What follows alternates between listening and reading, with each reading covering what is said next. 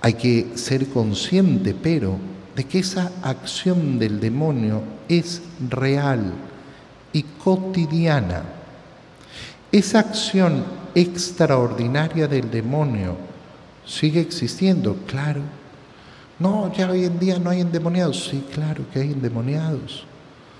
Por diferentes motivos, por muchos motivos. Pero sobre todo por confiar en tanta idiotez y no confiar en Dios. Porque no hay otra manera de decirlo. Confiar en tanta idiotez y no confiar en Dios. Confiar en la magia, confiar en la brujería, confiar en los hechizos, confiar en la santería, confiar en el fulano que no sé qué, que no sé cuánto, que me, me, dijeron que me hicieron mal y que yo ahora entonces estoy corrigiendo el mal que me hicieron. Yo debo decir que tengo tan poca comprensión, no eh, compasión, compasión siempre, pero tengo tan poca capacidad de comprender qué puede haber en una mente que confía en la brujería?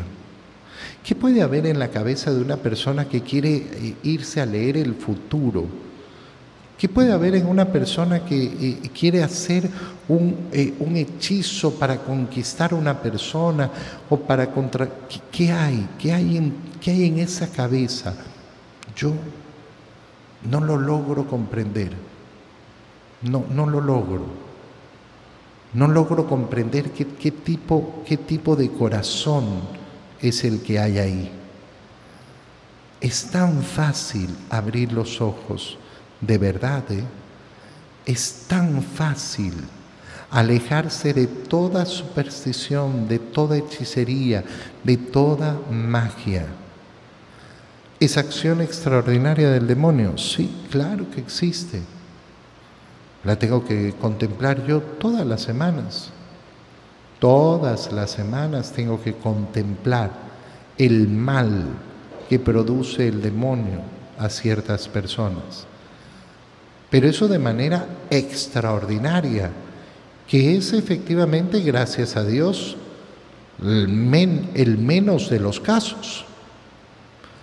Hay personas que andan creyendo que eh, por cualquier cosa van a quedar poseídos y endemoniados. No, no, El poseso es un caso extraordinario y excepcional. Pero los ataques del demonio, los más fuertes, no van por ahí. Los ataques del demonio más fuertes se llaman tentaciones y son en las que caen los hombres todos los días. Ese es el ataque más fuerte del demonio. Fíjate además lo terrible que es el final de este Evangelio. Después de que el Señor les permite a los demonios, que eran muchísimos, entrar en los cerdos y lanzarse por el precipicio, eh, viene la gente del poblado y viendo lo que ha sucedido, le piden al Señor que se vaya de ahí. Prefieren al demonio, prefieren las cosas como están, tienen miedo a la salvación. Qué terrible, ¿no? Esto lo podemos vivir de tantas maneras de tantas maneras. Piensa solo en una, te doy un solo ejemplo. Mi familiar está enfermo, pero yo no llamo al sacerdote porque tengo miedo, porque no, pobrecito, va a creer que se va a morir, porque no sé cuánto, porque por aquí, por... ¿Qué está diciendo esa persona? Lejos de mí la salvación de Cristo.